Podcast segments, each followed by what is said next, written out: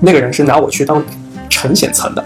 换言之，就是这么说，赚到钱大家还好，赚不好钱就是现在我在监狱进来的。对，就是其实这件事情很恐怖，就是我不会去关心，就是说这个人他是一个以绵羊的姿态，或者说以狮子的姿态进来。对，但我会关心就是他背后的立场。MBTI 里的一组功能 T 和 F，我我觉得这有点代表狮子和绵羊。我可以跟大家讲，如果玩百分之百的 T 和百分之百的 F 会变成什么样的一个状况？嗯，如果这个人他真的是百分之百 T，就像那种狮子一样，我我做决策就是完全按照逻辑来，完全是强批判的，那他就变成一个计算机了，就个人就是毫无人情味。嗯，但相应的你也会比较容易遭遇众叛亲离嘛，没有人会喜欢一个毫无人味的这样的一个人。嗯。那如果你是彻底的绵羊呢？就是你是那种彻底的 F，嗯，就是考虑到每一个人的感受，你做所有事情对每个人的影响，包括对自己的影响，你会精神分裂。可能当下很多人会产生焦虑也好啊，然后会产生一些就是不安啊等等，就大家很急嘛，忙着学习，然后忙着去提升自己技能，然后 anyway 就是忙各种奇奇怪怪事情，就是想让自己变强大。那么我可以理解为，其实大家都想要做狮子。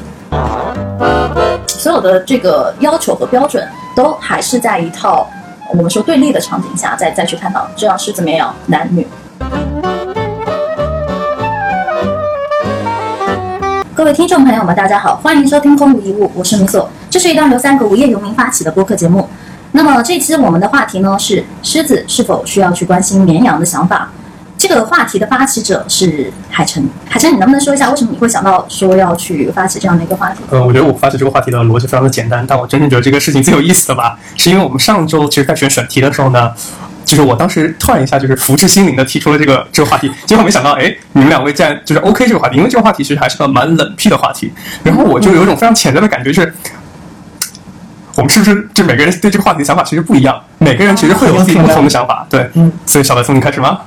大概是当时，呃，我觉得这个比喻有有打中我，它让我产生了一些联想。因为我不知道你们是不是有一些在会会补充一些文献什么的，OK，来告诉我。但其实我我可以说，我其实不知道这个问题背后它本身有什么样的一个背景的。我只是说我脑中的一个联想。我当时脑中就联想到了两件事儿，一个是，呃，现在很多人在鼓吹的这个社会达尔文嘛，嗯嗯，就弱肉强食，就你混不下去就是死呗，那强者才能生存呗。呃，我就联想到了这样的一个话题，然后另外一个话题是，嗯，其实，在教育行业也有这样的一个状况在，嗯，就是，嗯，从做生意的这个角度来讲，大家都喜欢做培优嘛，对，那我就把好的做得更好，而且也容易出效果，然后老师也能获得好的这个名声是和金钱的这个回报，对，那那不太好的，或者说那种调教起来比较比较难的学生，那就让你自生自灭呗。啊，然后我就联想到了这两个话题，也是我经常在思考。嗯，有的时候我也觉得在这个话题上我也蛮拧巴的，所以我觉得这个话题还蛮值得聊一聊。因为我发现这个话题其实和我们上周聊的话题是接在一起的。因为上周我们其实，在聊到所有专家怎么去选客户的时候，我们在说的都是一套培优逻辑，对不对？对的，对的。但是我们其实讲真，我自己现实中间我是会去接一些，就是。某种程度上比较菜的用户，就是就因为因为我们上一期的节目出出来，中间有个用户问我，这朋友你为什么接我？你也知道我付不起太多太多的钱，就是当然就是付的钱大家还是差不多的。对。然后但是他会说，就是呃，因为我也是不是特别聪明，然后可能你说的有的东西呃我不一定听得懂，就沟通成本也很高。嗯。他他就是他不知道为什么就是被我反复调教三个月以后，他竟然会算账了。然后他就算，哎，其实你这么算起来，好像这件事情就是在我在我身上不是很赚钱，对，就是在在那个。在那位朋友身上不是很赚钱，他当时就会问我这个问题，然后我就会发现，就是说这个这个问题和我们上一期结合起来就非常有意思了，就是为什么我们还是会有一点点绵羊客户在啊？对，OK，所以到你了，米斯。OK，其实我当时听到这个话题的第一反应跟你们两两个的点不太一样。嗯，对我当时听到话题的第一个反应倒不是从培优的角度去思考的，而是从我之前听过的一个嗯两个历史故事，然后突然想到说，哎，这个我们可以做，因为。那两个历史故事都是呃赫赫有名的大人物被干掉的，就是被小人物给干掉的。嗯，比如说像在那个辽国的一个叫耶律璟的，他算是赫赫有名，你还想了这么久名字？当时我说那个人说的可苦了。对他，他是一代昏君，但最后你知道他们他他是怎么死的吗？他是。被他的那个厨师给干掉了。就大大致的那个故事发生，就是说，呃，他要求他的厨子们可能，呃，在明明天或者是几天内去搞定一个什么事情，你们要搞定，那我就要把你们杀掉。嗯，他他这个死亡和张飞特别像，就当张飞当时也是，就是说，你三天之内给我搞定一个一个事儿，然后你搞不定，我就要把你干掉。对，因为有了这样的一个威胁恐吓嗯。在里头，于是那些小人物就把就所谓的历史大将、历史的皇帝都给杀掉了。一个是被厨子给干掉的，对。然后还有一个呢，还有一个故事是，就张飞可能也算一个，嗯嗯还有一个就是一个将军被车夫给干掉的对，，想想那个将军叫什么名字？想不起来，快海参。是，然后那个一开始他跟我说是一个历史上一定非常出名的人，对，因为我后来在想那种就是历史上我脑子能快速快速脑子对就过那种历史里面的那种战场，我后来想，哎，是不是那种三十年战争里面当时那个就是哈布斯堡帝国的那个统帅叫华伦斯坦，对，然后后来我搜了好久，我发现这个人是不是也姓华，然后他叫华元，对，然后是春秋时代的一个将领，就因为你当时给我很高预期，就给我很高预期，我觉得这个人肯定贼牛逼，我就心想啊，我学历史就是。就没没有听过这个人，马马虎虎也算是一个将军嘛，对不对？对对对，嗯。哦对，其实还我还当时我其实想到另外一个人，但是他不是打仗，嗯。就那个人是晋国的一个晋侯，就是他是历史上唯一一个有据可查的，就是姓氏，就是他掉进粪坑里面被淹死的，字面的意义上就是掉进了粪坑死掉的。溺死的，但。他不是跟那个忽略小人物然后死掉的。呃，当当时他是他是有点像这个故事，就是说一个巫师说你今年一定吃到收麦子了，然后他就说把我要把巫师给杀掉，然后让巫师眼看着我吃新麦子死掉，结果后来他突然拉肚子就去厕所，然后就死在厕所里面，结果他真的没有吃上今年的麦子。但回到头来就是那个人真的很难找，所以我当时花了很多时间去看，哎，我的锅。嗯对你，你看，其实你只要一搜被车夫干掉的大人物、历史大人物，就就肯定会有。嗯嗯啊、a n y w a y 对，就是话回过来，我的那个点可能跟你们是不太一样的，因为我的点在于说，让我想到的是，因为你忽略了绵羊，而导致你自己被干掉。对，然后嗯这个话题应该再切回你，就是为什么我们上周会去做这个选题？因为你前头没有交代说，哎，你为什么当时会提出狮子和绵羊的这个啊、它的是。出源，你还没有嗯是介绍。对，对，嗯，其实这个话题呢，其实是，呃，因为我自己很挺喜欢看《冰火之歌》的，然后里面有个家族叫兰尼斯特，然后他们的那个家族的族长是一个五十五六十岁的一个就是中老年男性，叫 Trevor Lannister，然后非常有把控力，就是你听过什么呃什么小指头啊、小恶魔啊这些，就反正很多的，就包括乔弗里啊之类，都是他们家族的人。嗯、这个时候呢，他是有一次在跟他儿子对话的时候，会说到。呃，狮子不要关心绵羊的想法。但道理是这个道理呢，就是像你上次跟我去提的那个故事嘛，就那个就是什么将军被他车夫给坑到别人别人别人别人阵营里面去那个故事一样，就是因为他最后他是个非常有把控力的人，就是给我感觉那个是他是在那个呃小说里面智商最在线的一个人。那最后他的死其实死的死很搞笑，就是被他儿子就是一个侏儒拿着剑射死在厕所里面，就是上厕所的时候被射死了，然后你就会会感觉到特别荒谬。但是这件事情就像你说的那几个故事一样嘛，就是很多时候就是狮子往往被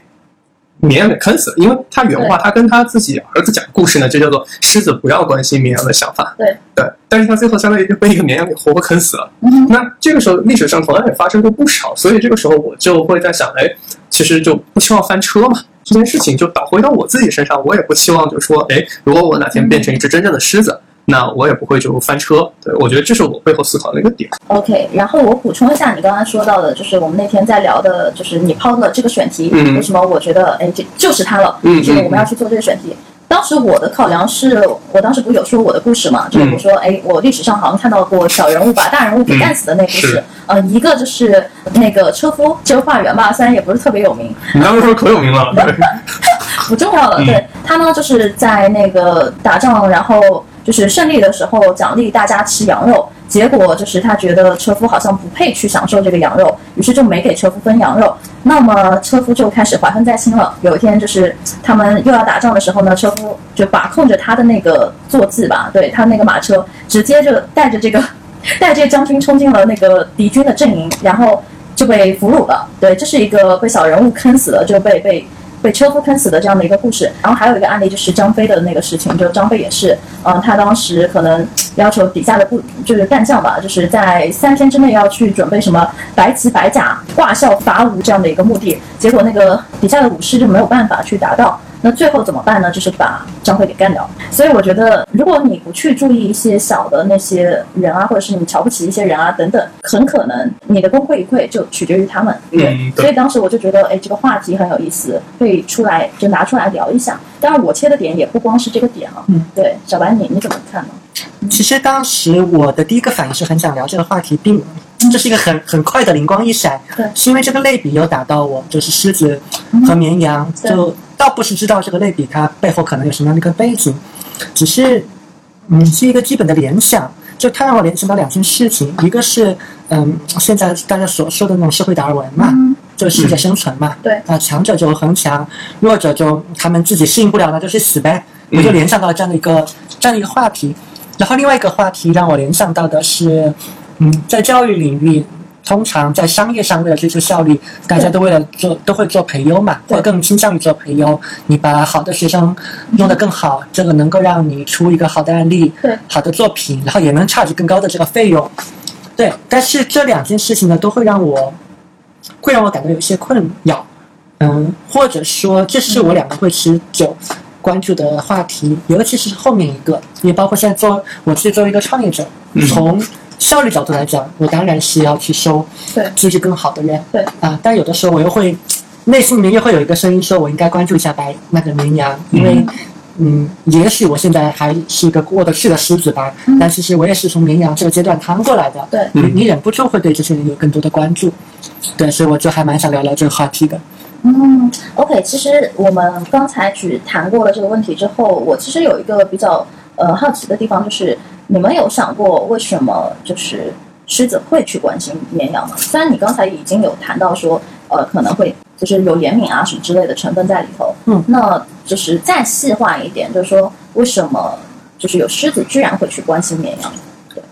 嗯，我觉得结合自己的经历来聊会比较比较好。我的状况是，首先作为一个人，我作为一个人本身，我觉得人他是自带了对同类的这样的一个，你说同情也好，怜悯也好。嗯当你看到有一些绵羊，啊、在那边挣扎，而且而且其实以你的能力，你是能看到他们的挣扎是没有必要的。这个时候，你你很自然的就会，嗯，想要去关心他们。那这是我觉得这是人之常情了。那如果具体到我这个独特的个体上来看的话，我觉得一定有有一类人会能勾起我强烈的共鸣，就是我觉得跟我的经历相似的人。，OK，、嗯但这个相似不一定是说他一定是，呃，家世，然后教育背景，所有的一切跟你百分之百的贴合，更多是一种内核上的相似。比如说，我会看到有些人他们在遭遇过我以前遭遇过的痛苦，嗯，然后他们现在脑子里面想的东西跟当时我想的一模一样，懂了，那可能类似这样的一个场景就会，呃，勾起我的一个自然的关注。就举个例子好了，就现在我也不跟那个知乎了，但如果你你到知乎去翻我的一个老帖的话，我一个还点赞量还比较高的帖子，就是在回答我们学校学妹的一个学妹还是学弟啊的一个问题。他当时就说，好像是进到电机还是计算机系，然后就觉得很苦逼，然后就觉得自己是不是有问题，因为周围的人都都觉得。你努努力就好了呀，但是客观来讲，他成绩就是不好，然后就觉得我是不是来错了地方？懂对，然后但是你看下面的那些评论，就是没有在这个学校里面念书的人，就是很难体会这个感觉的。大家都会说，你都已经进来这个学校了，你肯定很厉害呀，你、嗯你就是无病呻吟什么的。对，但其实大家就很难去体会到，就在里面的人，他这个感受是真实的，嗯。他有一些要解决的问题在那里。懂。其实我能理解，就是说，当你呃，可能已经是大众眼里的狮子的嗯时候，可能你又进到了另一个类似于一群狮子待着的地方，那那种痛苦感，可能就只有你自己才能理解。就是那个一群狮子的地方，它其实已经筛掉了全中国百分之九十以上都九十九以上吧。你们一年学校招生也就几万、几万、几千，可能回头查数据吧。啊，对对对，反正中国十几亿人啊，嗯虽然抛开年龄层啊什么这些的，但是十几亿人他可能就是没有进去过、嗯啊。那在这么大的基数情况下，很很难有普通人可以去理解那种优等生的痛苦吧？对加引号的优等生，啊，嗯。对，因为我最近也看到一个同样的案例，就是呃，985豆瓣的那个嗯。嗯。九八五废物什么废物的那个小组里，对、我看到一个帖子，其实是偷望采访的那个其中的一个优等生，然后那个姑娘她大概也是这样的一个问题，就是她她当年好像是靠着数学呃进到了那个九八五，她进去之后发现曾经引以为傲的数学到了那里什么都不是。嗯嗯就比他厉害、比他聪明的人太多了，周围一帮全部都是不不做题啊，或者是整天吃吃喝喝、玩玩乐乐就能拿高分的天才。嗯但他们那种就是从小镇上来的人，其实真的是纯靠努力，纯靠那个就做题，嗯，摸到了对对对，摸到了套路，然后然后成功的进入到了那样的一个环境当中。他就谈到了一个问题，就是说像他这样的一个情况，到底是否还实现了那个所谓的阶层的跨越？嗯嗯啊，这又是一个问题了这。这个就很戳心了。对，就就是你可以理解为高高考的确是很公平的，就是再公平不过了，在整个的中国教育体系里。但是有一个很残酷的现象，就是真的吗？你过了这个这个体系之后，你真的进到了所谓的二幺幺也好，九八五也好，嗯，真的所有的现状都能改变吗？你的阶层真的能被改变吗？还对，是这个进到一个好的公司同理，对对对，嗯嗯那所以我，我就在想说，其实他们本质上已经在他们的那个小镇里，可能就已经是一只狮子了。嗯但是当他们进入到了一个更大的城市，然后更好的学校，他们会发现他们可能就是一头羚羊，嗯然后就是任人宰割，而且他会有很强的无力感，是因为当他得不到正反馈的时候。他会开始陷入到习得性无助，然后在这样的一个心理状态下，他开始就是产生抑郁啊，或者自我放弃吧，就对自我躺放弃平来咬我呀。自我否定，呃，甚至到了工作，进入到社会，可能也会陷入到一种，就是虽然呃，我我可能刚开始可以拿那个背景的优势，嗯、比比如说学校的优势去敲开门，但很有可能面临的一个很残酷的现实就是，如果他工作上表现还没有普通人好。那周围人就会说，哎，他还是那个啥啥啥毕业的呢？对，他竟然连这个啥啥啥都不会，嗯是周围人会有有一种迷之优越感，嗯嗯，呃，在里头，然后就甚至是会去质疑他啊那的会有对。对对对，所以我我是觉得说，为什么狮子要去关心绵羊？那一种程度上，可能就像小白说的，呃，我可能会去怜悯，或者是有有很强的移情作用，在跟我同样经历或者是同样的一一些背景的这样的人身上。还有一种就是，呃，我现在不要做一个精致的达尔文主义，因为嗯搞不好我哪天就被、就被一头绵羊给围攻，或者就是你今天把把别人干掉了，别人明天也能对对。对对对，嗯这这个其实就是很可怕的事情，就是说你总得去做做善事，嗯然后才能保证你自己能够不在就是遇到一些危险的情况下被别人给干掉，甚至可能别人还会来救你。是嗯，对，所以我不知道现在就是那些赚了特别多钱的那那些老大哥们，他们就是会愿意。就是做慈善啊等等，是不是这个是不是这个原因啊？但是希望有一天你能成为那样的老大哥，但是就可以来采访你。我我我希望我们三个未来有一天都能成为这样的老大哥。但但其实对我而言，我自己是能理解，就是呃狮子关心绵羊的，因为我曾经有一段经历是这样的。我面试别人，然后呢，我我的面试者大概比我都小两三岁，就九六年啊、九七年啊这样子的一个呃刚毕业的状态。呃，我就会发现我在面试的时候还会去指导他们，就是比如说哈，虽然我不用它，嗯哦，我觉得我简直是好心，我的天，就是我会告诉他，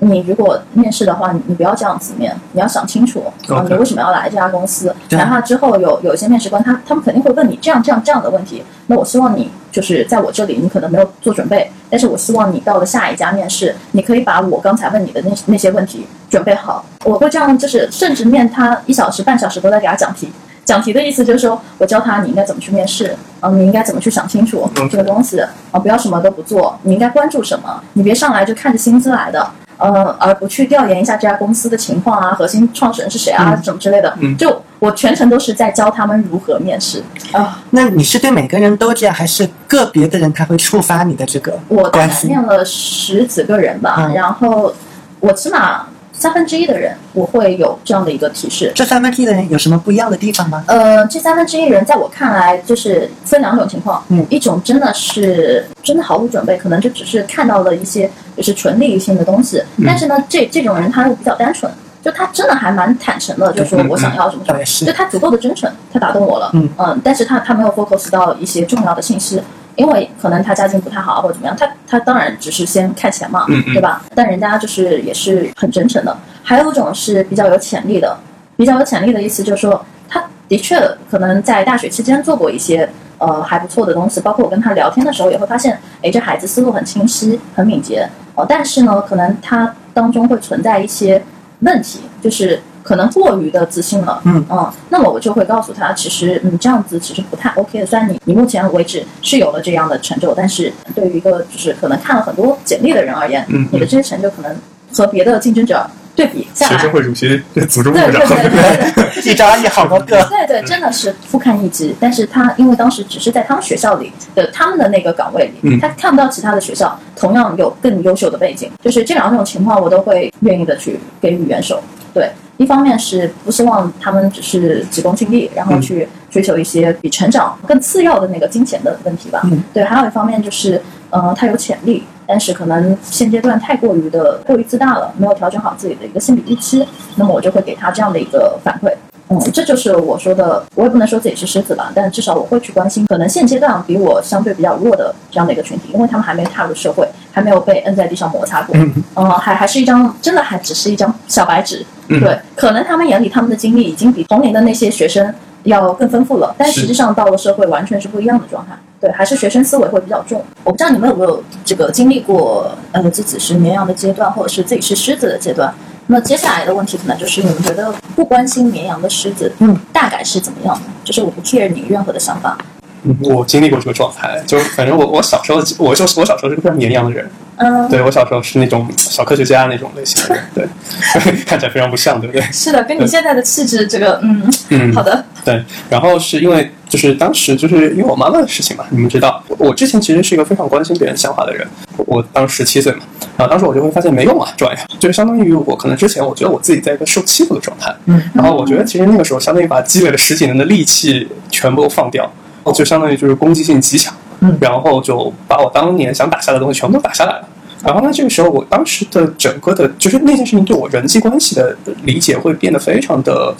就是改变非常非常的大。就是我其实就是说我之前其实会去想怎么去维护和一个人的关系，即使到这一两年，其实我会发现我对人际关系的逻辑的理解都是这样子的。我脑子里面只会保留两种人，一种人就是让我嗯见到会很惊艳的、很喜欢的人，然后另外一种呢，就是当下我觉得呃这个人会很重要，大家能够一起去做事儿。嗯，当然这两种人可能会有重合，其他人我完全保持就是对人类的尊重。嗯，对，就是就相当于我的脑子里面就不会去维持特别大的庞大的人际关系，我不会去想啊，我怎么去这个这个人对我看法怎么样，那个人对我看法怎么样。当然，它会造成一个反噬，就是说他得需要你获取不断的胜利。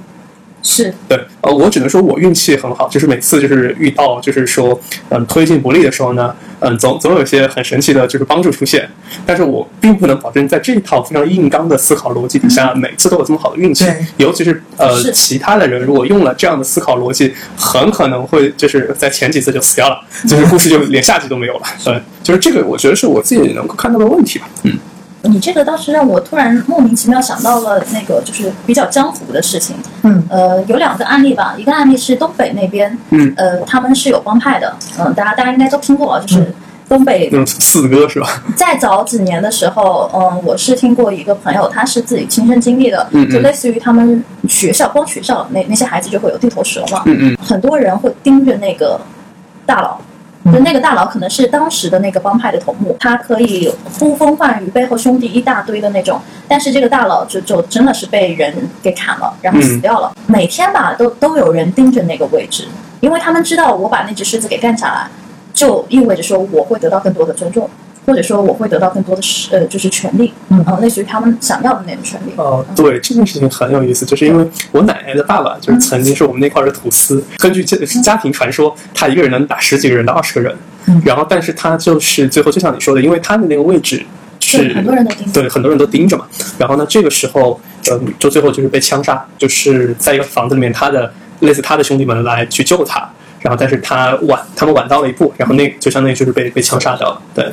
是你会发现老大这个身份有时候未必是一件好事，嗯嗯然后这个这个让我感觉是什么呢？就是狮子和绵羊的选择，就是你你到底是想要做狮子还是想要做绵羊？可能每个人他都会去崇拜或者是用那种新鲜的目光去看那个王座上的人，嗯或者说我们都会很渴望自己变得强大，然后那个强大可能就自然和狮子这个形象给连接在一起了。是对，那实际上就是这也是一个需要思考的问题啊，就是说是不是每个人都需要让自己成为狮子呢？可能当下很多人会产生焦虑也好啊，然后会产生一些就是不安啊等等，就大家很急嘛，忙着学习，然后忙着去提升自己技能，然后 anyway 就是忙各种奇奇怪怪的事情，就是是想让自己变强大。那么我可以理解为，其实大家都想要做狮子，是吗？某种程度上，可能大家都在追求去做一个狮子，因为狮子会得到更多人的聚焦的目光吧，可以说会得到更多的崇拜，会得到更多的资源，甚至会得到更多的力量。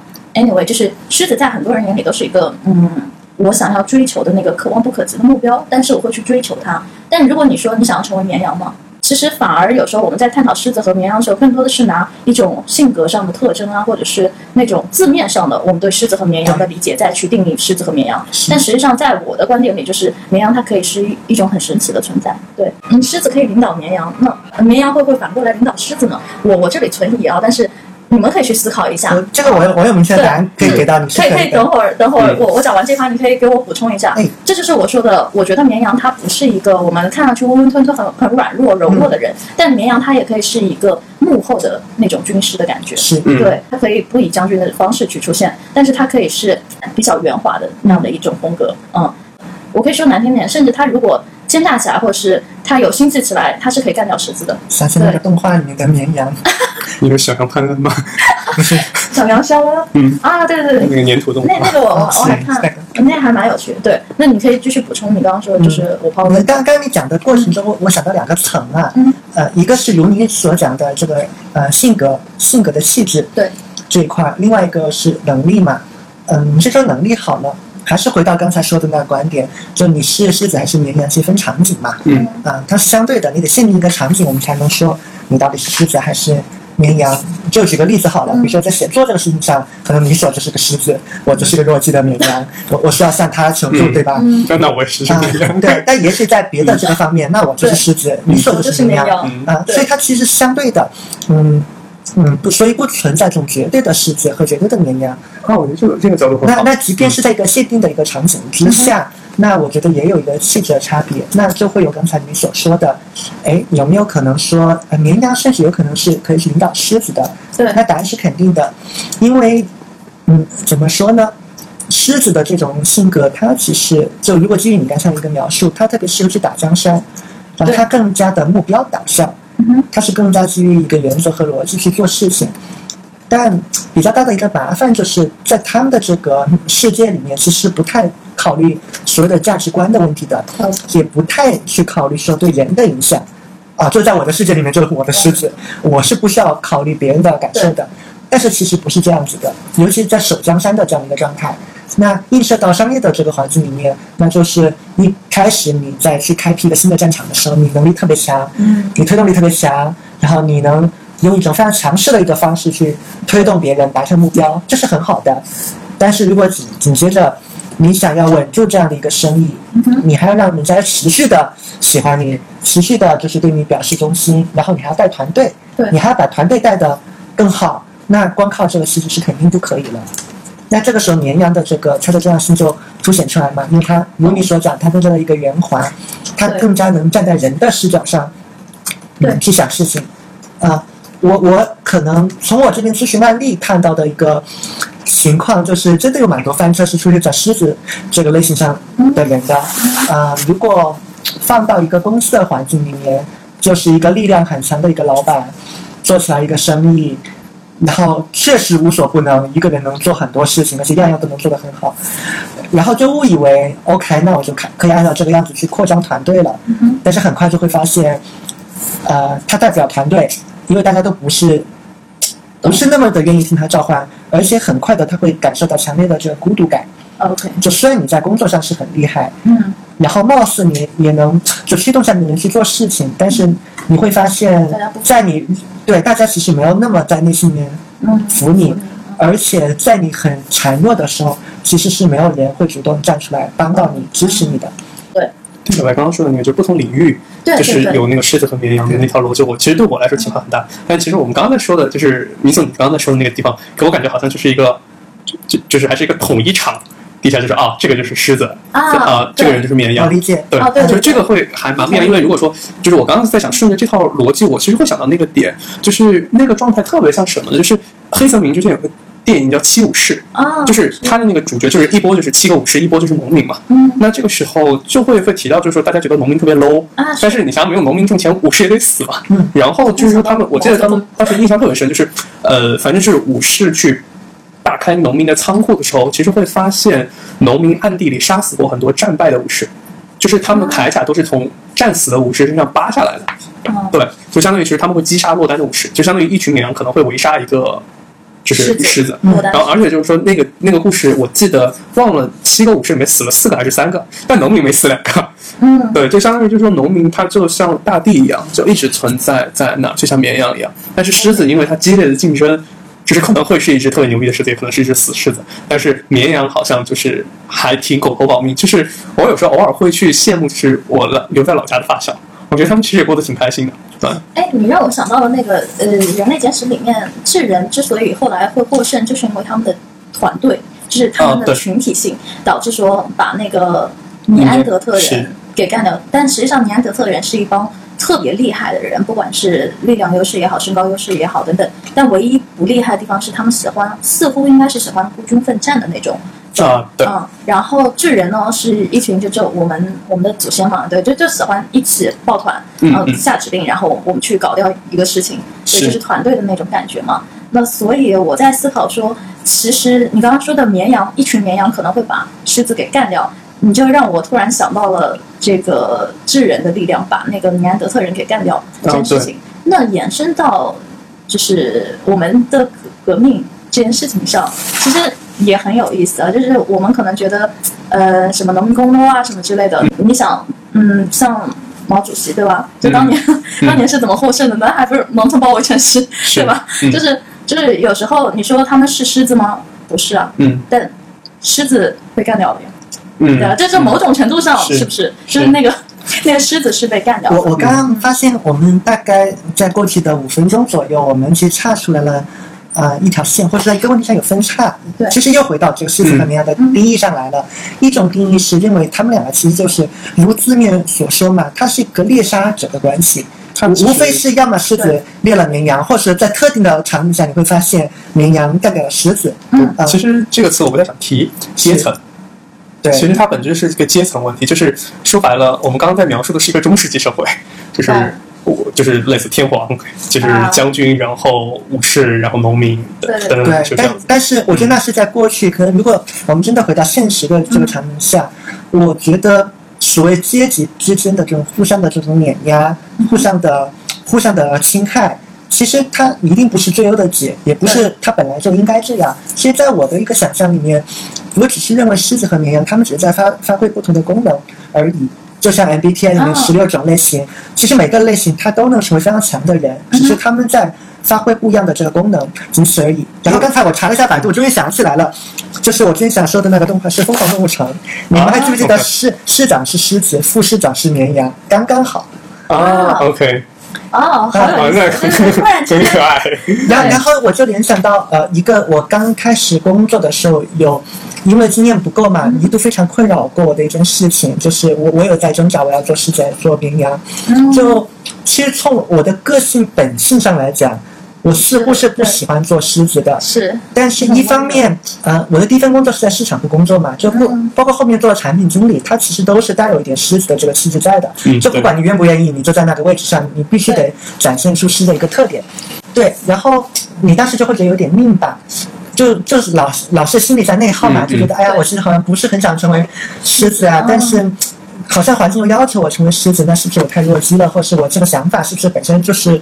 多余的？是，但是同时呢，我看到那些具有狮子的这种风范和能力的人呢，你会羡慕，你又会羡慕，对。嗯。所以你就会你就在那边来回拧巴嘛，就不知道自己到底是怎样一回事儿。但这个事后我我现在想明白了，它其实包含了两件事情。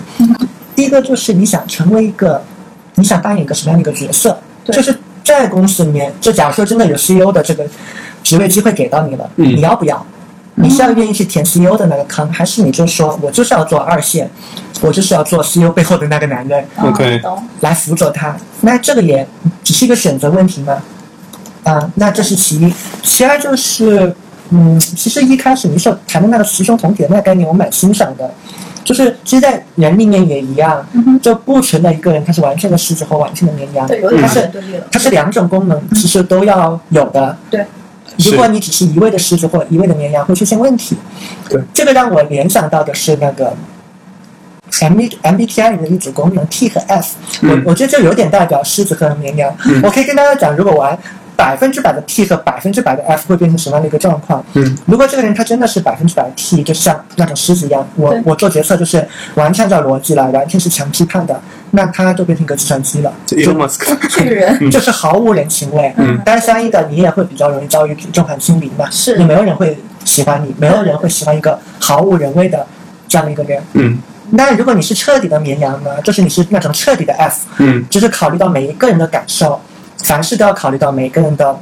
你做所有事情对每个人的影响，包括对自己的影响，你会精神分裂。有可能，对啊，就活在他。就像我现在说这句话，我得我得看看看海城开不开心，海城不开心我改，我改了发现你所不开心，啊，我又改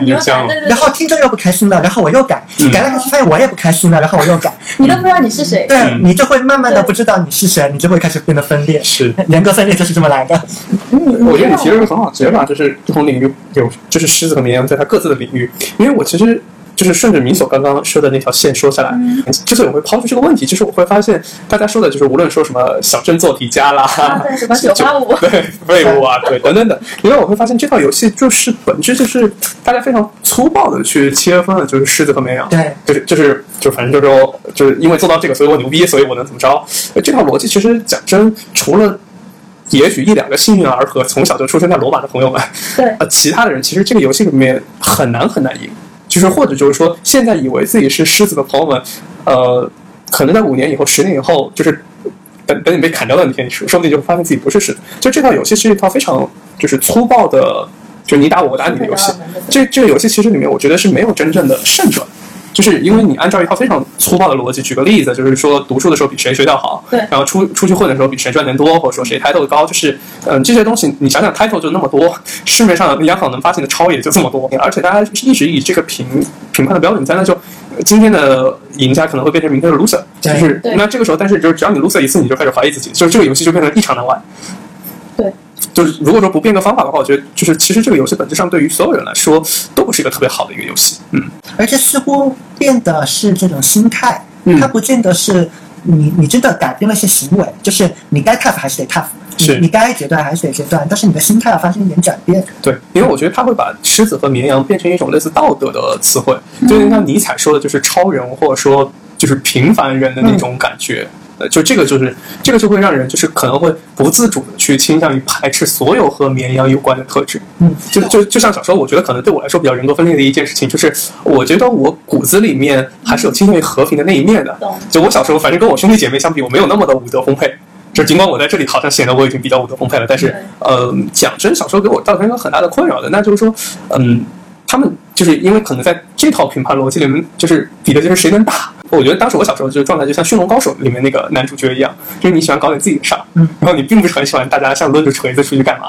那这个时候其实就会导致，就是说，你有自己感兴趣的事儿，你如果一旦和这套评判体系不相符合，但你也认同这个狮子绵羊的逻辑的时候，你整个人就会非常痛苦。对，对，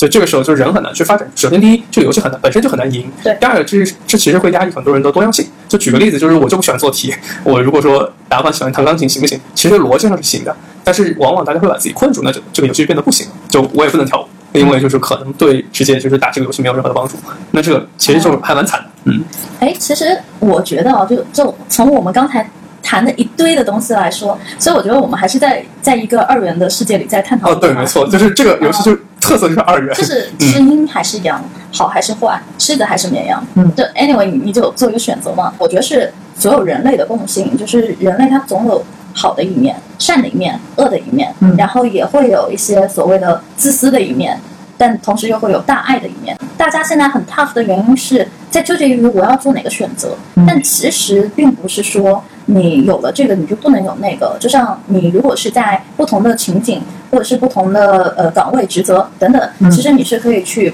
不断的调整你自己的那个模式的。是的比，如说，就举个例子，比比如说我在那个，哎，我我我可能在那家公司，我我可能就是一个绵羊的角色，哦我我觉得我不想要做狮子或者怎么样，我不需要什么领导力的风格，那我我的绵羊的角色可能就是我我是一个专家。嗯。啊、就是我我不去管什么团队啊什么之类，我把我手上那摊事儿给搞好，然后我我扮演好我专家的角色就 OK 了。嗯。那可能在另一个团队，就是你你可能又有另一种身份，是你可能就变成了一个领导者，就像我觉得海晨，你你以前有一个就是，嗯不，你现在都有，嗯就是那个你把自己当成一个集团，然后你底下握了好几个公司，嗯。那我相信你在不同的公司可能扮演的还不太一样的角色。啊，对，有的就是收钱的，有的就是相当于哎 CEO，有的对对对对对有的就是相当于咸鱼，的，对，嗯其实我觉得他反而是很好的，可以去随时切换和调整自己的角色的。嗯那嗯，我觉得有一个词叫角色扮演，角色扮演哎是一个很有意思的东西。我是真的很建议大家，如果有机会去去尝试一下去角色扮演，因为我之前有接触过即兴喜剧。那这个东西它它到底和我们今天谈的那个狮子绵羊会有什么关系呢？就是这么说，即兴喜剧是没有任何剧本的，你上了台就是按照你本人最真实的样子去呈现了，嗯。然后大部分人就我们有时候可能生活在一种就是在在面具下生活嘛，我们说的。但是即兴剧喜剧的舞台不一样，它就是要用你最最真实的反应，然后你才能把这场戏给演下去。你哪怕是踌躇，你满脸通红，你不知道怎么办，那也是你的表演。嗯，就是 anyway，还有一个好处就是它的那个容错度非常高，就是你演砸了也无所谓啊，因为因为即兴喜剧嘛，它没有什么所谓的对错的那套评价系统在里头。那所以这时候你就不用担心说，呃，我是狮子或者我是绵羊，别人会因为我的这些身份会怎么去看我了。比如说我是狮子，哎，我我会不会太不近人情啦对？然后那我的下属们都都不喜欢我，都很讨厌我，看到我就、呃、只是服从，对对，只是害怕。那如果我是绵羊，哎，我我我的 leader 或者是我底下人会不会觉得我毫无领导力，没有一点点的领袖气质啊？就是像软柿子一样被大家捏着啊什么之类的。就是所有所有我们在想的都都是别人会怎么看我或者怎么样。对，但是在即兴喜剧的舞台，就是没有人会评价你，反而你可以更真实的去做一些你自己想要的事情。你即兴喜剧演的好吗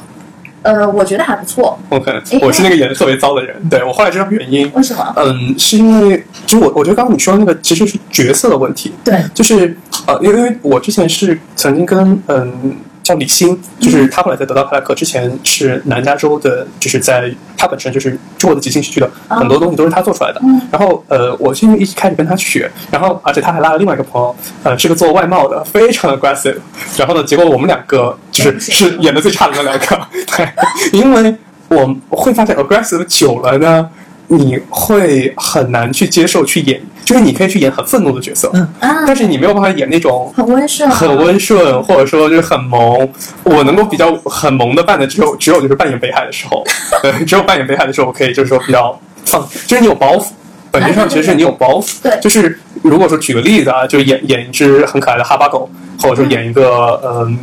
可能不是很厉害的人，就会打破你的自我认知。对，其实真正的那个点就是在于这点。你刚才说的时候，我会发现，哎，我到这个时候还没有放下来。嗯，对，而且还有一点就是也是身份的问题嘛，就是我们说的，呃，不管是狮子还是绵羊，他们是一种角色，也是一种身份。然后包括当下很多人他们会觉得说，男生就是不应该哭的啊、男生就应该有男子气概啊，等等，男生就是不应该软弱的。Anyway，就是我们从小的教育环境也是这样子，但但其实就就好比女生，你就不应该怎么怎么样啊，就不应该做很很男性的事情啊，等等，所有的这个要求和标准都还是在一套。我们说对立的场景下，再再去探讨，就像狮子绵羊，男女，男性女性，嗯对嗯对。那男生真的不能够去做出自己的选择吗？比如说，呃，可能男生男生喜欢娃娃，喜欢玩偶，他是一个会被鄙视的事情。就在当下的环境下，他可能会被嘲笑，觉得你嗯，你一个男生喜欢娃娃、玩偶什么的。然后包括那个女生不能玩一些什么枪啊，或者是那些高达啊什么之类的嘛，其实也可以啊。嗯对，就是因为我们的传统的思维已经把我们的思想给限制住了，所以我们会觉得说，哎，我们要去做那个狮子，或者说我我的那个角色要求我们当下去做那个狮子。对，就我觉得跟先天身份也我会想到还有一种可能性啊，也有可能跟呃，因为社会评价对成就的这个评价，嗯。导致你对这个事情有点有点想清楚。对。就是可能有的人他是没有意识到，就假设嗯。你的天性是更加倾向于绵羊的，他们可能没有意识到，在特定的一个场景下做绵羊是能发挥更大的价值的。嗯，比如说你做绵羊是甚至是有可能去领导一堆狮子的，很很多他们是没有意识到，没有意识到这样的一个事情，因为好像似乎比较容易出现麻烦的事是本来想。可能本来自己是绵羊，想要强硬的去做狮子这波人，似乎是比较容易有这种嗯你好啊，但你这种也有啦，就是你是狮子，但你你发现有的时候你需要做一下绵羊，然后你绵不下来，对，这也是个其实我还这也是很好奇那个例子，就是类似绵羊去领导狮子。哎，就你们觉我我请得唐僧算是绵羊领导狮子的案例吗？我突然就想到，因为我觉得唐僧给我的感觉 我觉得我色。感觉很很不是特别，他他是利用了他我我觉得他利用了前世，哦，OK，哦嗯，对对对，是的，我还没有想到特别好的例子。对，绵羊我唯一能想到就类似就是刘备吧。嗯，对，啊，但但实际上正史上的刘备是个非常强的人啊，但只不过《三国演义》里面的刘备可能就是一个其实。其实可以去观察一下，蛮多呃，这个也分啦，就是不同类型的商业组织，也看这个组织的文化。呃，但是总体来说啊，呃，现在新型的商业组织更多是。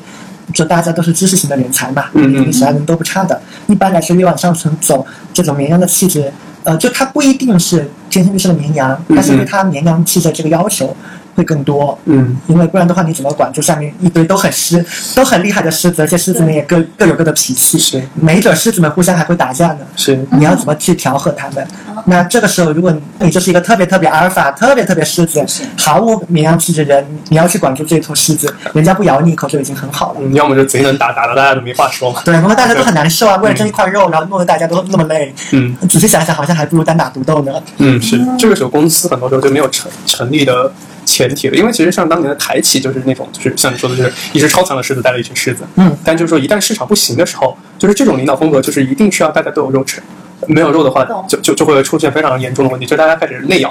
就是非常恐怖，但其实就是你刚说那个，我其实想起那种类似女性领导力，就是印象中其实有提过这个点，对，哎，其实刚刚有谈到绵羊领导狮子，突然之间让我想到了一个身份，嗯。呃，是我之前有看教育类的书籍，然后那个人算是一个老师，但是那个老师呢，跟我们传统意义上的老师又不太一样。那个老师他就是他接触过很多形形色色的家长和学生，嗯，然后我忘了他叫什么名字，但他还还相对来说比较有名在呃广东那一带。你想嘛，很多很叛逆的孩子送到他那里来，就是学校已经教不了了，呃，然后父母也没有办法，无可奈何，呃，但是送到他这里来之后，就是他教他们的那些方法啊什么之类的，就就瞬间把这些孩子给收拾的服服帖帖。嗯但他不是用那种狮子型的方式去教育的，对，他就是用绵羊型的方式，就是循循善诱。所以我在想说，如果真要说绵羊领导狮子的话，我觉得可能一个比较好的身份是教育者，就是 educator。我刚刚想到我女朋友，我看一下想想，对，就是因为因为我会发现，就是你上我记得你上次给我发那个张一鸣的那个故事吧，嗯张一鸣他老婆的故事，哦就是我自己，因为我自己是个比较狮子的状态，然后就是说，嗯，就狮子的状态其实就现在还没有进化成就是特别牛逼的狮子，所以有时候经常也会就是被暴击。男生被暴击就是很容易躲在树洞里面嘛，嗯但这个时候就是呃，他的方法就是相当于就是相当于你把我想象成北海，就是摸北海，摸北海，摸一摸摸一摸，他就委屈的出来了。顺顺毛就好。对，顺顺毛，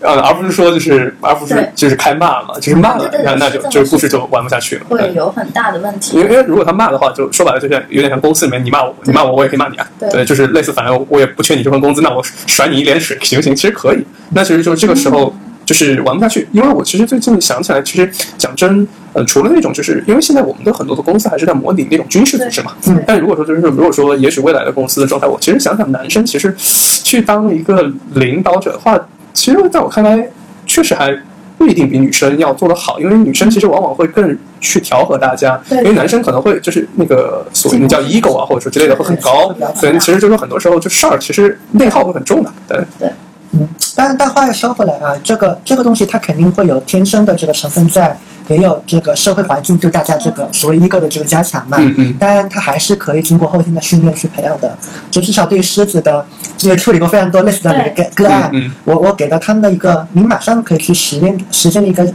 一个练习，就是，嗯，你试着闭嘴闭一天。因为狮子的攻击性有的时候会，狮子的攻击性会表现在，其实会表现在语言上嘛，嗯嗯包括说你看到那个不同的观点，你会忍不住去反驳他，对对对或你知道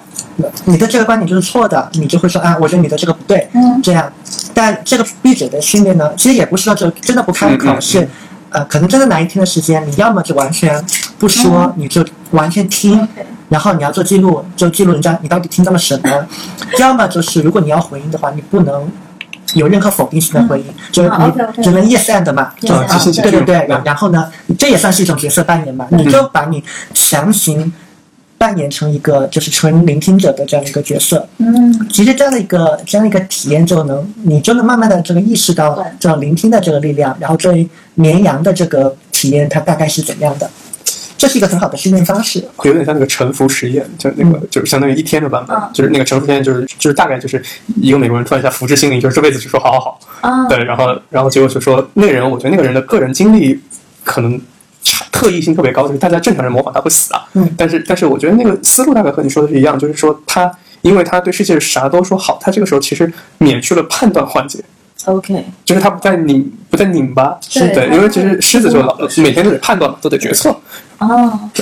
哎，那我们就到下一个问题，就是呃，绵羊如何知道狮子是不是在关心自己呢？绵羊知道自己是不是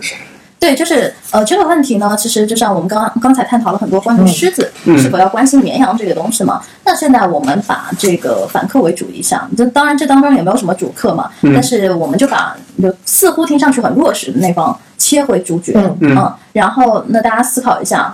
作为一个绵羊而言，就我知道我可能自己很弱。或者我知道我没有那个进攻性，也没有什么领导力，嗯那我怎么去感知到，哎，狮子是在关心我？因为我知道很多绵羊，他可能就会觉得说自己被放弃了，或者说、我的领导，那他们就是培优策略是啊、那我怎么去知道这个对方没有在 PUA 我，而是真的在关心我？因为现在我们知道有很多职场 PUA 嘛，嗯对包括包括教育产品也是啊，大家每天买东西都担担心自己会被割韭菜，对啊，对菜啊，。对啊，就是真的不是 PUA 你，而是真的想要帮到你，嗯就怎么去辨别？对于一个可能刚进入社会的绵羊而言，对，好问题。你们自己有被职场 PUA 过吗？一定会有过这样的经历。嗯，嗯，那你你怎么区分当时是 PUA 了，还是真的领导为你好？我的情况有点特别，是我在大学期间有有做过好的学生组织，然后在里面我已经见过了好的领导力是怎样的，嗯所以到了工作场合，我知道他在你说职场霸凌也好，职场 PUA 也好，我至少能意识到。我至少意识到这是不对的，也许我的能力还达不到，但我知道这是不对的，这不是我的问题。呃，不过这个事情，嗯，我最近也在观察这个事儿嘛。我觉得如果直接从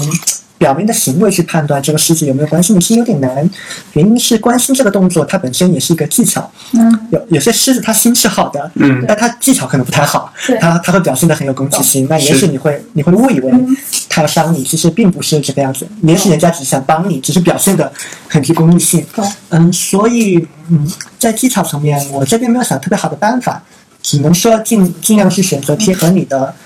更适合于你的这样的一个一个老师。那这肯定以个人感受为准嘛。当然，如果你有做过性格测评之类的，你你肯定会对自己适合的老师会更加了解。但我觉得更为重要的应该是对人品的这个判断，OK，因为行为是表面的，就是他表面上对你很凶，或是对你很好，嗯。这个是可以肉眼可见的。但其实蛮重要的部分是他的意图，那这个意图是看不到的，对，只能通过长期的一个观察。嗯，那在这一点上，我觉得长期的观察和你的直觉是最靠谱的。就你看，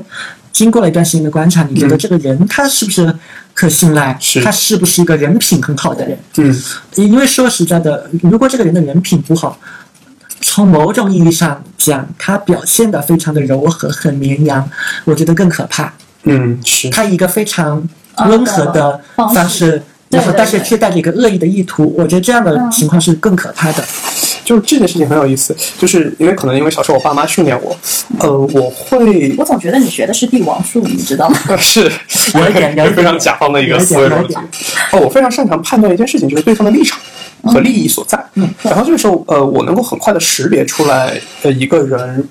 是不是在真的在关心我，因为每个人关心的方式是不一样的。对，就是有的人举个例子，就是特别粗暴，就是嗯我大学的时候的 mentor，呃，就是一个非常直爽的东北姑娘，就是就是你懂的那种状态嗯，就是沟通方式非常直率，但我知道她会很关心我。对对，但是我自己，我我印象特别深，嗯、这两个人其实是我我举这两个例子吧，举一个例子，就是之前一个我认识的一个还挺业界挺不错的一个做保险的一个人，他当时其实撺腾我一起去做一家期货基金，哦，就是相当于我去操盘一家期货基金，但其实我当时对期货没有那么多经验。其实最后就是我后来想明白过劲儿，然后包括找了一些业内的专家去聊，因为他是会拉着那个，就是我不说那家公司的名字，大概是期货界顶级的操盘手，然后要来去做。然后后来我听明白了，就是那个人是拿我去当承险层的。换而言之，就是这么说：赚到钱大家还好，赚不好钱就是现在我在监狱见大家。是背锅，嗯，对，就是其实这件事情很恐怖，就是就是我不会去关心，就是说这个人他是一个以绵羊的姿态，或者说以狮子的姿态进来，对但我会关心就是他背后的立场。太恐怖了。对，就是包括就像举个例子，另外就是再再分享个例子，就是其实和可以和上一次讲专家的结合在一起，嗯就包括怎么去选专家。我觉得特别重要的一件事情就是看立场。就是举举例吧，我我这件事情我差点被坑过，就是说，呃，一个跟我聊希腊买房的人，然后后来我很很快我就在思考一个问题，这个这个朋友为什么跟我一定要去希腊买房？对，啊，后来我去聊了一个就是做家族办公室的一个姐们儿，因为那那位朋友就是他的立场就是他只赚赚我这单咨询费懂，他是不用从其他地方赚我钱的。然后而且我知道这位姐们儿是一就是非常硬刚，就是他会说他懂的事情，哪怕我不开心他也会说。然后他就跟我说你丫差点被骗，因为很简单，希腊买房特别特别好操作，然后还可以赚笔中介，就赚笔房钱。对对对，对，那相当于就是说，那就是大家都会去做。然后呢，这件事情就是说，就是那个时候就那个人是一个狮的，前面那个就是我说那个期货的那个是个绵羊，嗯就在我看来，他们都做的是同样的事情。但是本质上，我真正在看的东西就会跳开这个问题本身。我那个时候其实一定是在那个专业领域，就按你说的，我就是个绵羊嘛。对但是我就特别去想，就不仅是狮子会咬人，绵羊也会咬人的。对，嗯我会去看这件事情。对，哎，我追问一下，那如果现在你事后回溯的话，嗯，要以什么样的一个方式去透过他的行为看到他背后的立场会更好呢？呃，我自己在这种涉及到钱的方面的东西，我特别简单的方法就是我我在想他怎么赚钱。嗯哦，OK，对你想想，就是他的他这个钱是从我这里拿啊，还是从哪里拿？他究竟赚的是什么钱？赚的是一笔分销的钱，还是赚的是一笔就是可能会赔、可能会赚的钱？我会去看这个东西。嗯，那以之前比如说期货的那个，嗯，现在来看，你你会怎么去判断这件事情呢？呃，我会去跟他聊这支基金会怎么去运作。啊，然后呢，这时候我一听，如果说真的就是不合理的话，我会 challenge 更深。对。，就举个例子，前两天，呃，我约了一个就是在投资上毫无经验，但是理性思考能力特别强的人，我们两个人坐着联合去 challenge 我的操盘手。啊，就是就 challenge 的从早上九点 challenge 到下午三点，就是问过他所有的问题，就是去确保，就是说我知道那个人可信，但是我得保证说他的立场和他的认知是能够符合我们的需求的。嗯，对对，OK，然后我可以当时说一下自己的一个评判标准嘛，就是呃，绵羊怎么去知道真 PUA 还是真的关心你吗？对，呃，其实很简单，就是看，也是看立场，但是我立场可能跟你不太一样，我会先自己换位思考一下，就是说，比如说我是那只狮子，我最舍不得的是什么？我最不愿意交付的是什么？嗯就好比一个很简单的道理，呃，一个富豪养了一个可能很漂亮的姑娘。富豪到底是愿意给姑娘钱呢，还是愿意给姑娘时间？嗯，因为对于越是一些就是富豪而言，时间对他们而言是很奢侈的。对啊，他花时间在跟你讲什么，他花时间在跟你交付什么，还是说他直接拿钱就就让你自己嗨吧，就自己玩就行了，嗯你就别来找我了。那同样，这个思维也可以迁移到职场当中，比如说你的 leader 他到底有没有就是哎，就是专程来找找你谈过话，或者是怎么样，就不是因为一些利益的问题啊，比如说你把那个什么项目给搞砸啦什么之类的，我要找你谈话了，就不是这个原因哈、也不是因为什么呃我们涉及到利益分配了，然后我要你帮我完成一个什么事情，我要找你谈话，先安抚一下你，然后你帮我更好的去干活啊，就不是这种问题，而是日常的，比如说哎，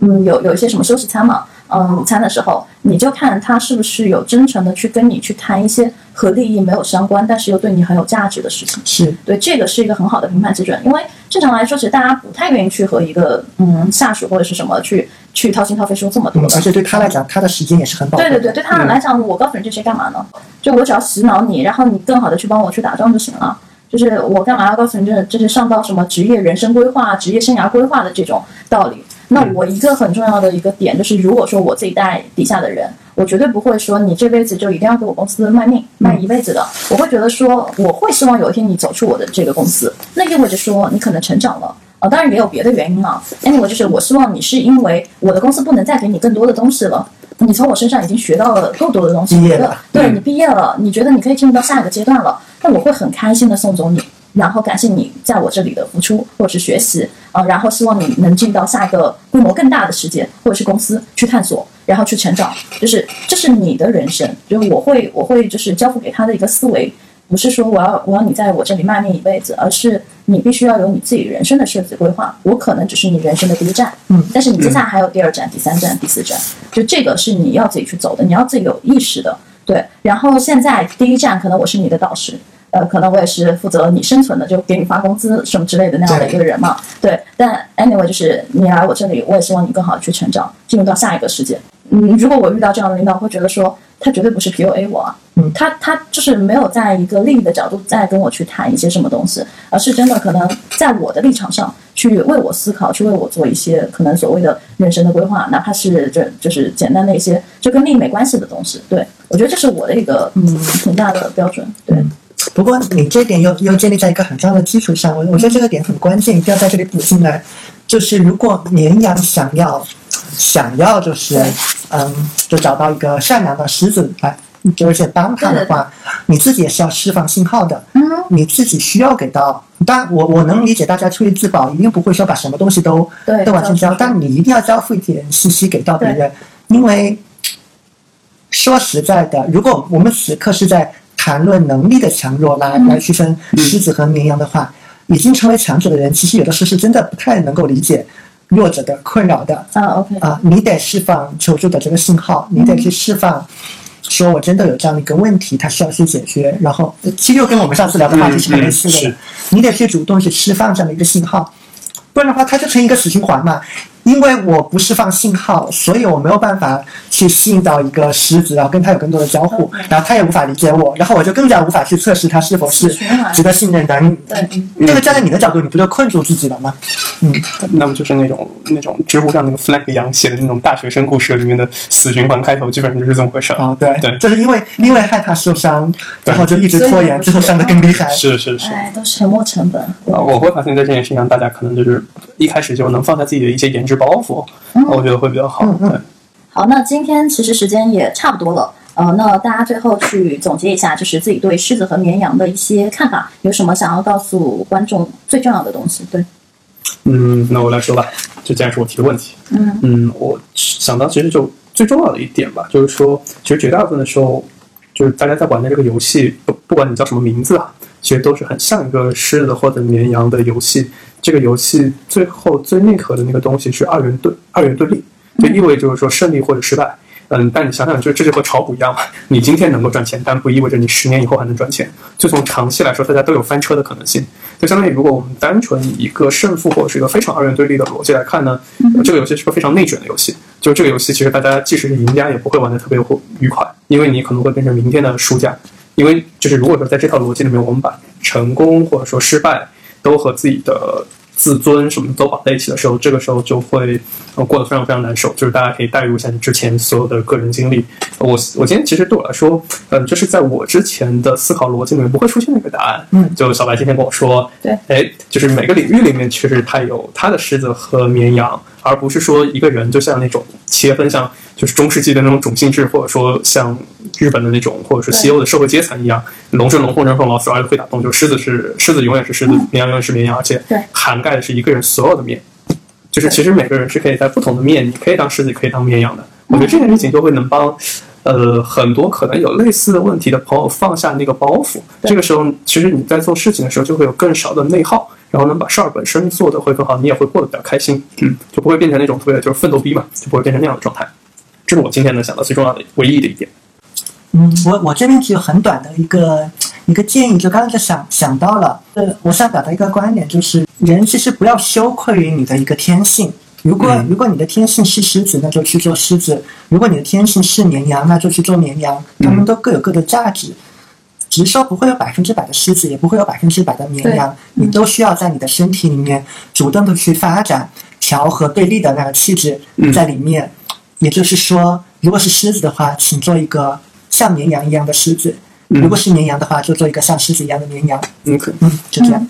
其实我最后补充一下，就是呃，建立在你们刚才两点之上。第一个无非就是你要有一个呃多元的思维，然后不要被二元对立的事情给影响，对，就不要被二元对立的观点啊什么之类的影响。然后第二个是你尽可能把自己练成练就成一个，或者说将自己去发展成一个雌雄同体的人。嗯我觉得这个会是更好的表达方式。对，就是在我看来，雌雄同体它一定程度上是打破了一些固有的刻板印象。对，其实你只要把你的刻板印象给剥离了，然后把你的一些角色从你日常的生活中或者是不同场景下的你的身份里面抽离出来，嗯，然后去进行一个比较好的怎么说呢调和吧。对，其实你会活得没有那么的 tough。嗯，很多我觉得在纠结于说我到底要是追求狮子的人生，还是追求绵羊的人生，呃，本质上就是还在做选择题。但其实我觉得人生不需要去做一个是非对错的选择题，而是要去尽可能把自己的选项可能扩大，然后扩大了之后，你去可能挑几个多选，就是我觉得是一个多选题。呃，你把你的选项扩大之后，你有更多的选择，然后你把那些因素吧，就是你更喜欢的或者是你更舒服的那些因子给抽离出来，然后可能放在自己身上，柔合成自己的那种感觉，嗯，那你这时候就不会纠结说，哎，我到底要去做狮子那么刚硬的人，还是说做绵羊那么柔弱的人？嗯对，它就不存在一种对立的状态了。对，我的补充差不多就到这里了。那 OK，今天呢，我们的播客节目就到这里结束了。谢谢您的耐心收听，推荐您使用苹果播客、小宇宙 APP 或任意安卓客户端收听《空无一物》，也可通过网易云音乐、喜马拉雅 FM 收听。那么同时，我们也期待你的反馈，如有任何问题，可以在评论区或者我们三个人的公众号给我们留言。拜拜。拜拜，拜拜。